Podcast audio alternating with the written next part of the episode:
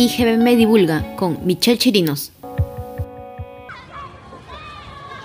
¿El coronavirus se va a resolver en cuánto tiempo? Es que yo espero en mayo 7. Es que en mayo 8 es mi cumpleaños. Si el jabón mata el coronavirus, ¿por qué no hacen vacunas de jabón? Los niños siempre realizan preguntas, tienen esa curiosidad científica. Pero ¿qué pasa cuando crecemos? ¿Por qué dejamos de preguntar? Lee, comprende, curiosea, enseña, pero sobre todo, nunca dejes de aprender. Hola amantes de la ciencia, hijos de Sagan, bienvenidos a un capítulo más de IGM Divulga de la serie Cultura Científica. Soy Michelle Chirinos y en esta oportunidad tenemos como invitado a Eriner Fuentes de Panamá. Él es ingeniero en ambiente y desarrollo, magíster en microbiología ambiental. Eriner se inició en biología sintética luego de participar en la competencia IGEM. Investigó en el área de biología sintética en la Universidad Autónoma de Nuevo León, en México. También fue delegado de la Fundación IGEM para la cumbre del Convenio de Diversidad Biológica y el Protocolo de Cartagena en Cancún. Es investigador de la Universidad de Panamá en edición genómica para la conservación de anfibios y actualmente desarrolla sistemas alternativos y de bajo costo en diagnóstico molecular para virus emergentes.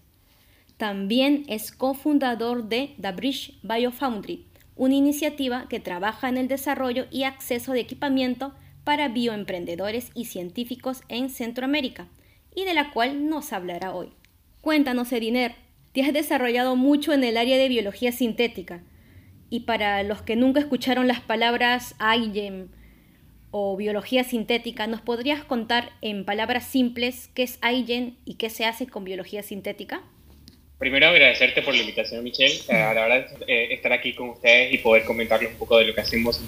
Para responder tu pregunta, Biología sintética fue, ha sido una ciencia que ha tenido un impacto bastante positivo luego del 2003, y yo diría 2003 porque en el 2003 nació IGEN. ¿no? Y biología sintética podría considerarse como esta ciencia que desarrolla o, rediseña eh, organismos con para generar nuevas habilidades o nuevas características que, no, que normalmente no podrían tener.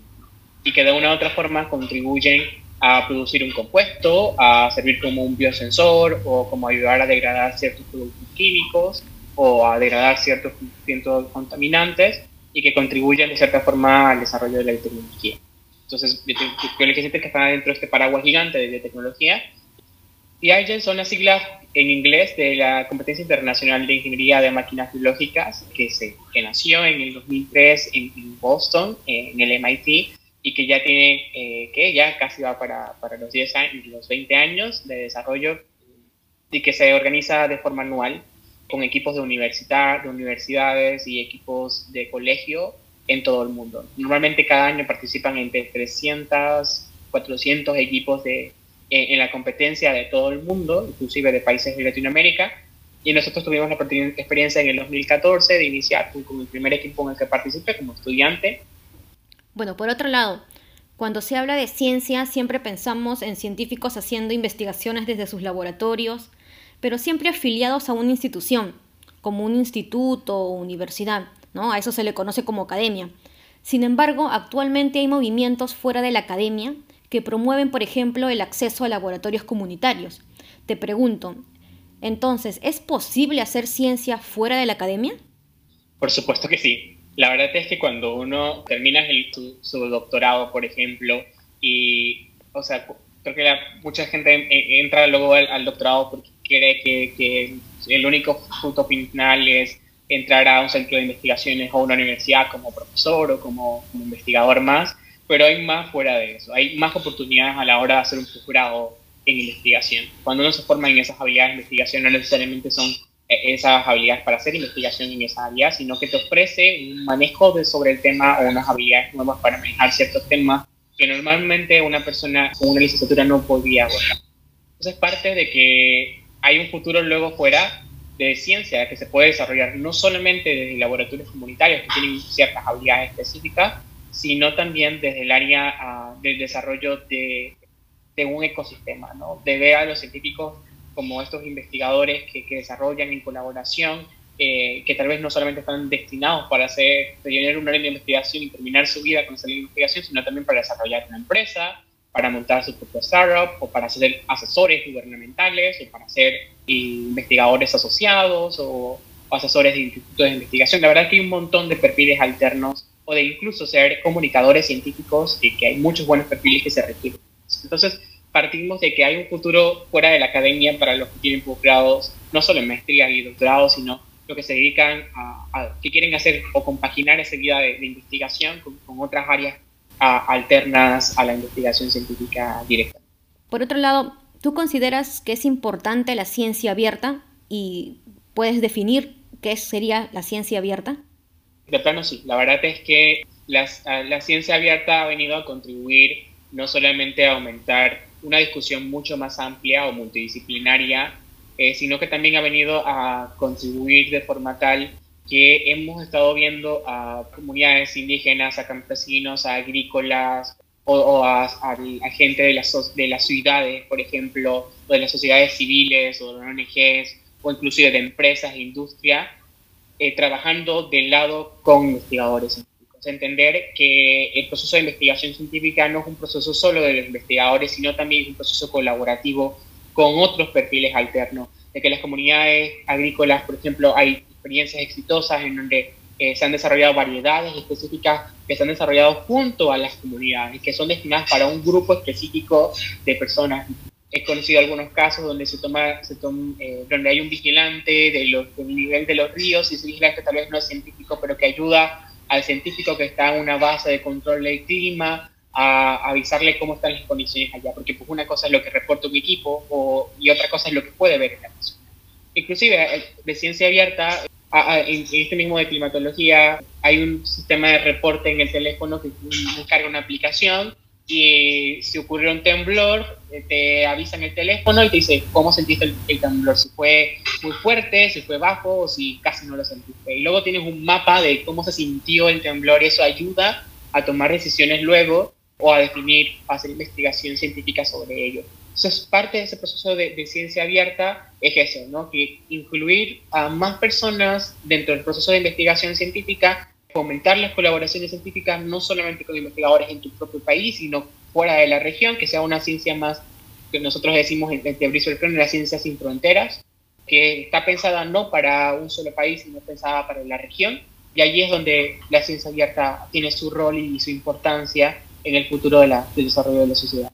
Interesante. Sin embargo, para poder hacer ciencia se requiere de infraestructura, como laboratorios, equipos, que usualmente están en la academia y que son carísimos.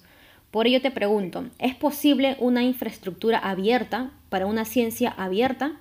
Considerando que la infraestructura es cara justamente en el ámbito de biología molecular y biología sintética, ¿y cuál sería la importancia de una infraestructura abierta para una ciencia abierta?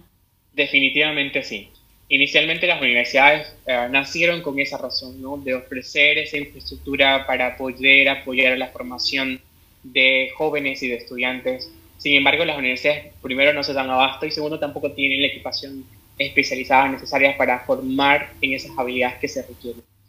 Entonces partimos de que hay una necesidad en la región, ¿no? ¿Cuántos de nosotros, de estudiantes de universidades privadas en nuestros países, en donde el acceso al laboratorio es restringido, en donde nos cuesta llevar una práctica de laboratorio o donde a veces te enseñan la técnica de formación en computadora y ves la diapositiva, así se hace la técnica, ¿no? Pero nunca te llevan al laboratorio, dicen, bueno, es que no hay un laboratorio con estos equipos para formar al tal. Si te llevan, es un equipo para 20, 30 personas.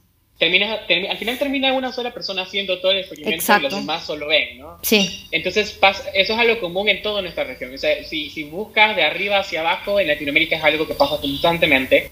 Por eso que acabas de decir al inicio, los equipos de biología molecular, al menos en biotecnología, inclusive equipos en otras áreas, suelen ser muy costosos.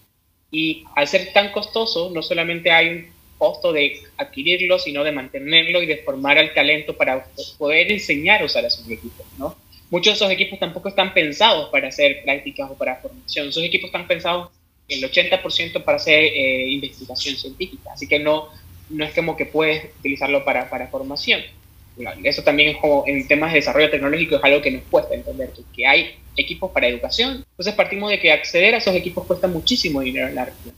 de que no es tan fácil ah, para inclusive para investigadores o para hacer un centro de investigación, comprar un equipo que probablemente solo un investigador lo vaya a usar, que, que, es otra cosa que pasa. A veces se compra un equipo y cuando vas a ver en una ciudad hay cuatro universidades y a pesar de que hay más investigadores que necesitan el mismo equipo, solo lo usa una persona y los demás no lo pueden usar. Entonces al final de cuentas es algo que en ciencia y en educación, o inclusive ahora también un componente que vamos a hablar al rato de bioemprendimiento, pasa constantemente. Es una barrera en la formación de talento, es una barrera en las colaboraciones, es una barrera en investigación y siempre decimos infraestructura es una barrera para eso, porque no lo tenemos. Se ha desarrollado hace algunos años una, una organización llamada Global Biofunding Alliance y Global Biofunding Alliance ha tenido un gran éxito sobre todo porque ha aglutinado a biofoundries ubicados en todo. Y yo sé que me vas a preguntarle hoy, ¿qué es una biofoundry? ¿no? Y un biofoundry inicialmente se generó como un espacio en el que pudiésemos tener toda esta cadena biológica lista, desde el pensar en temas moleculares, o sea, diseñar tu bioinformáticamente la parte de síntesis, de secuenciación y todo desde un punto de vista genético, pero también es automatizar este proceso. ¿Para qué? Porque sabemos que aparte de que la infraestructura es, es costosa, el error humano que pasa por el proceso e inclusive los tiempos de uso y aprendizaje de esos equipos es algo que quita tiempo en investigación para tomar una mejor decisión o para enfrentar mejor el sistema. Entonces se desarrollaron estos biofoundries, por ejemplo en Melbourne las universidades se juntaron y decidieron, ¿sabes qué? Vamos a invertir sobre, sobre este equipo, pero en este, este espacio que le ofrezca el servicio a las tres universidades, a las cuatro. Entonces se juntaron y entre las cuatro universidades compraron juntas, como nosotros decimos acá en Panamá, hicieron una vaca. No sé cómo le dicen allá, que cuando, cuando, tú vas y compras y todo el mundo da algo, ¿no? No sé cómo le dicen. Chanchita, en Perú le dicen chanchita.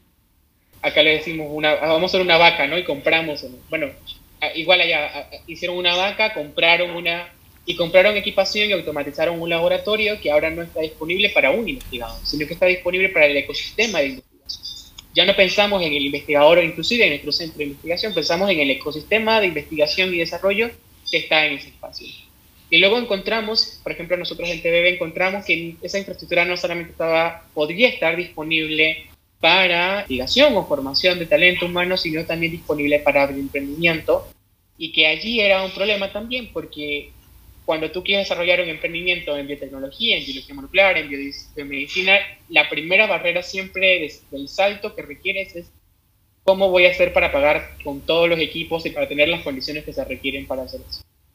Y al final eso hace que el muro entre el que desarrolla el emprendimiento biotecnológico y no sea más alto, porque es más costoso, o sea, que tú tienes que, que, hacer, que destinar más tiempo en conseguir financiamiento para eso. Está demostrado, por ejemplo, que, que, si alguien quisiera desarrollar un emprendimiento agrícola, al menos en equipación se demora cuatro años. Wow.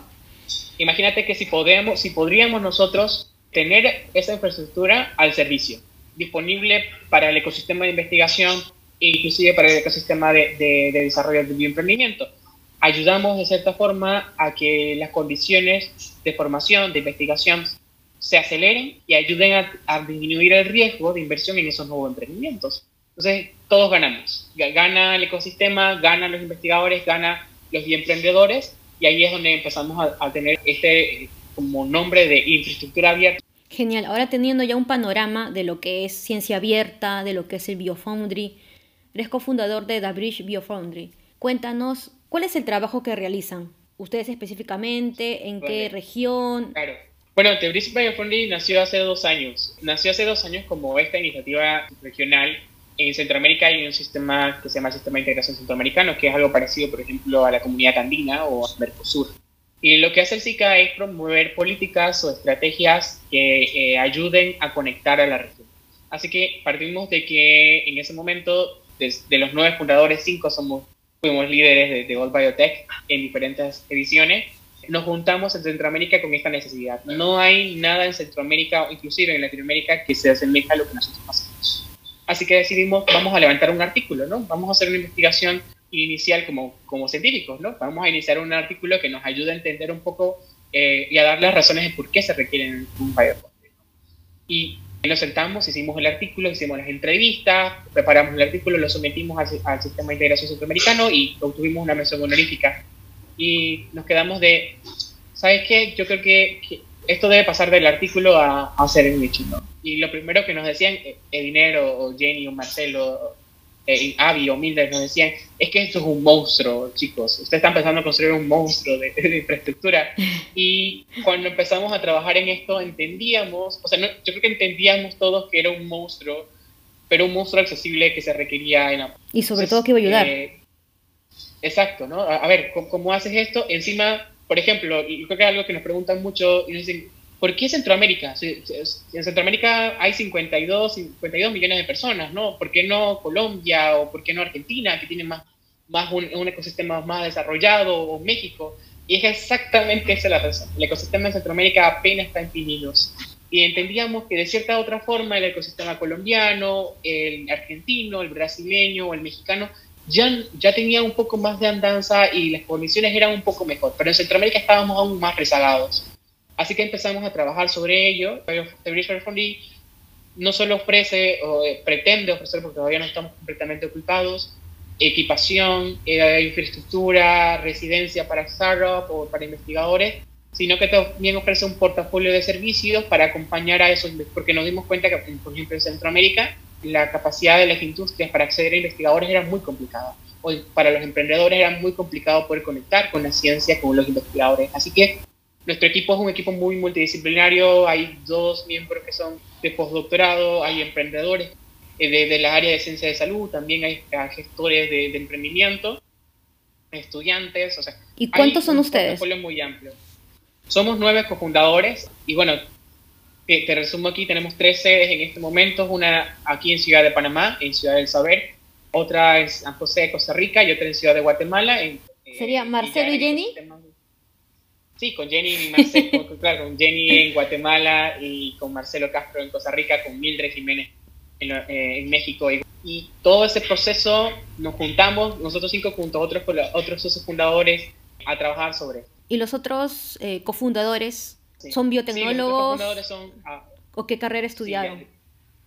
Sí, eh, bueno, un poco de los perfiles. Jenny, Jenny tiene un postdoctorado y tiene un doctorado en biotecnología agrícola eh, en Guatemala, Marcelo, ingeniero en biotecnología y ha sido bioemprendedor y también ahora gestor de, innovación. Eh, el caso de Mildred, estudiante, es biotecnóloga también y tiene una formación, está por terminar una maestría en nanotecnología, pero también tiene mucha formación en regulación de biotecnología y en biomedicina. Y el caso de Abigail es biotecnóloga también, pero ha trabajado más en la parte de emprendimiento y ahora en inversión y los otros cuatro perfiles, uno de ellos el doctor Jordi Querol, eh, que es un español radicado aquí en Ciudad de Panamá, que, hasta, que es bioquímico de formación, eh, y los otros cuatro son eh, Daniel, Lian y Marí, que han estado trabajando con nosotros como estudiantes de biotecnología, porque para nosotros era muy importante el relevo generacional. ¿no? Así que somos un equipo muy compacto, diría yo, y yo me siento muy orgulloso de, estar con ellos, de poder tener un equipazo. La unión hace la fuerza. Exactamente, exactamente. Y cuéntame, ¿tienen algún tipo de financiamiento? Y, bueno, en estos dos años que, hemos venido funcionando, eh, ya hemos obtenido dos financiamientos a no reembolsables de entidades de ciencia y tecnología en Centroamérica. Eso nos ha ayudado un poco a poder empezar a adquirir cierta equipación, por ejemplo. Entonces, por ejemplo, en Panamá ya estamos, eh, nos están llegando los primeros equipos al laboratorio, estamos, estamos muy emocionados en Guatemala ya tenemos el laboratorio, ya tenemos las oficinas allá, ya tenemos a dos startups allá eh, ya como residentes allá y en el caso, por ejemplo, en Panamá ya tenemos una de las startups que son residentes con nosotros acá y en Costa Rica todavía estamos, tenemos la infraestructura pero todavía no tenemos equipación, entonces estamos trabajando en ello para conseguir financiamiento no reembolsable que nos permita eh, poder equipar nuestras instalaciones y poder empezar a, colaborar entre, entre, sedes y a traer a estudiantes de, toda Centroamérica hacia nuestros laboratorios. ¿Y cuáles son los planes a futuro para esta iniciativa? Bueno, la verdad es que ahorita hemos tenido una gran suerte o una gran oportunidad de tener a muy buenos aliados estratégicos en la región, Fundación Ciudad de Saber en Panamá, o Rizoma, que es una empresa público-privada en San José, Costa Rica, o Campus Tech en Ciudad de Guatemala, que nos han recibido con puertas abiertas y que nos han, tenemos un laboratorio allí, tenemos, nos han albergado una sede allí. Pero lo que sigue siguiente es poder generar un, uh, un fondo, una bolsa de capital semilla que permita poder ofrecer a financiamiento para, para emprendedores, nuevos emprendedores en Centroamérica originalmente y luego también con ello poder gestionar inversión necesaria para que estos emprendedores puedan desarrollar o puedan entrar a una primera ronda de inversión o puedan seguir validando sus productos que les permita garantizar en el mediano corto plazo. ¿no? Es, tenemos también, por estamos trabajando en algunos programas específicos para formar administradores de empresas o CEOs o administradores o, con estos perfiles de, ventas para perfiles ajenos a la biotecnología y también estamos trabajando en, en albergar un programa de transferencia tecnológica que nos permita conectar. Hemos estado trabajando en identificar y mapear la capacidad instalada en Centroamérica. hemos, ya nos hace falta tuvimos una encuesta el, año pasado donde participó precisamente el, Instituto de Genética Ronald Clinton nos ayudó muchísimo en la comunicación de, la encuesta. Nos la encuesta llegó a más de 565 personas en toda Latinoamérica, el 60% de ellos en Centroamérica. Pero lo bueno de esta encuesta es que vamos a sacar un reporte de cómo estamos, ¿no? un reporte preliminar del estado de innovación y la biotecnología que hemos condensado para saber cuáles son las áreas de oportunidad en la región, qué están haciendo la, la masa de biotecnólogos o de profesionales de ciencias biológicas en la región. Y parte de ese proceso de investigación para conocer el mercado y el ecosistema en Centroamérica ha sido que hemos aplicado una metodología Delphi que, que se utiliza mucho en ciencias sociales, por ejemplo, para, para priorizar y, entrevistar a, perfiles. Y hemos entrevistado a más de 65 personas de Centroamérica, entre actores, investigadores, políticos, administradores, perfiles muy variados, para entender un poco más sobre cómo está la biotecnología en cada uno de estos países. Y el vamos a seguir con esta construcción de data, porque no hay data en biotecnología. Lastimosamente hay data sobre investigación, pero no hay data sobre cómo están las tecnologías. Y era uno de nuestros principales aportes a la sociedad latinoamericana de poder contribuir con información para tomar mejores decisiones. Y parte de ese trabajo también, que, que va a ser la continuidad, va a ser otro estudio de seguimiento de ese, vamos a trabajar en un proceso de expansión afuera de la región. Uh, todavía no sabemos a dónde, pero va a depender mucho más del financiamiento Así que esperamos como a eso de los cuatro, de tres, cuatro años más, ya poder estar pensando en seguir ampliando nuestras capacidades, especializar nuestros laboratorios. O sea, por ejemplo, decíamos en Guatemala hay una capacidad instalada muy grande de tecnología agrícola, queríamos aprovecharla al máximo y queremos hacer que ese sea nuestro centro de... ¿Para qué? Para que el resto de bioemprendedores en esa misma área podamos llevarlo a Guatemala. Por ejemplo, en Panamá se desarrolla mucho el área de biomedicina, queríamos hacer nuestro laboratorio o nuestro biofunding en Ciudad de Panamá especializado en biomedicina para atraer a más personas de fuera de la región hacia Panamá y ir anclando y queríamos hacer algo muy parecido con el resto de las nuevas sedes que queremos tener fuera de la región y ojalá que en ese, en ese mapeo sigan estando los países de interés que sean un poco más grandes ¿no? que la región centroamericana. Bueno, en mi opinión, tanto la ciencia básica como la aplicada son importantes, puesto que se necesita de la ciencia básica, esa que se lleva a cabo con el fin de incrementar conocimientos, como por ejemplo la que busca responder qué son los virus y cómo actúan, para poder desarrollar la ciencia aplicada, que es esa que busca resolver problemas prácticos, como por ejemplo el desarrollo de vacunas contra esos virus. Sin embargo, a veces la ciencia queda ahí en una publicación científica que solo los científicos leen y encima no cualquier científico, sino científicos de la misma área. Por tanto, no llega a la sociedad. La sociedad no sabe de esa ciencia y para la sociedad la ciencia que no es comunicada es ciencia que no está hecha. Entonces, ¿consideras que hay un dilema entre investigación y desarrollo? La verdad es que no. Yo no creo que haya un dilema entre las dos áreas. Creo que ah, tenemos que comprender que, como tú le acabas de decir, si no hay una, tampoco hay la otra. O sea, por más que queramos invertir, por ejemplo, en ciencia aplicada, si como Estado no entendemos que, que al mismo margen de que avanza la ciencia aplicada, también eh, avanza la ciencia básica, no vamos a poder avanzar como sociedad. Pero creo que lo más importante de esta área es entender que son puntos diferentes, o sea, que, a pesar de que estamos en el mismo aspecto, que se hace casi de la misma forma o con el mismo método científico, entender que hay ciertos pasos en donde la ciencia, como científicos diríamos, bueno, yo desarrollo la, la aplicación, por ejemplo, y no sé, desarrollo la vacuna y si yo como científico solo me quedo en desarrollar la vacuna, eso tal vez es, ciencia aplicada, pero que haya un eslabón más allá de ciencia aplicada, porque ¿qué pasa? Invertimos en ciencia aplicada, pero esa ciencia aplicada al final no termina cayendo en la sociedad, no termina, no termina escalando en la sociedad. Y, o invertimos, por ejemplo, en ciencia básica y no terminamos comunicando esa ciencia básica. Son dos componentes en ambas áreas que tenemos desatendidas tenemos que entender que hay otros científicos o otros expertos que tienen que ser interlocutores en esta área. de que no le podemos pedir al, investigador que haga todo. Tenemos que hacer o promover la formación de talento para que sean esos interlocutores los que hagan que lleven esos productos al mercado o que lleven esa, esa ciencia a la sociedad. Finalmente, si tuvieras que decirle algo al Ediner de 10 años con respecto a lo que aprendiste en este trayecto hasta formar esta iniciativa de la cual nos has hablado hoy, ¿qué le dirías a ese pequeño? Que aprendiera los errores más rápidos. Creo que definitivamente que aprendiera a levantarse más rápido de las caídas. Creo que en el momento de entender que, que cuando uno termina cayendo, uno termina frustrado, cuando uno termina funcionando las cosas, no es el final del mundo, que, que es un proceso de levantarse nuevamente y aprender de, de, lo que pasó y pasar la página y seguir. Sí. Creo que los, los que quieren desarrollar en eso es resistencia a la frustración y de aprender de los errores para poder comprender que como científicos nos vamos a tener que caer muchas veces, pero es más importante volver a levantarse y aprender ese proceso. Excelente. Muchas gracias, Ediner. Gracias a ti. Muchas gracias por compartir tu experiencia en esta área el INER nos deja claro que no solo podemos emprender en el área de ciencias, sino que también podemos ayudar a otros bioemprendedores. Además, que no solo se hace ciencia en la academia y que necesitamos una ciencia abierta, pero sobre todo una ciencia colaborativa. Nos quedamos con eso, ciencia sin fronteras, ciencia abierta. Bueno, eso es, todo, eso es, todo, eso es todo amigos, será hasta el próximo capítulo de IGB Divulga, la serie Cultura Científica.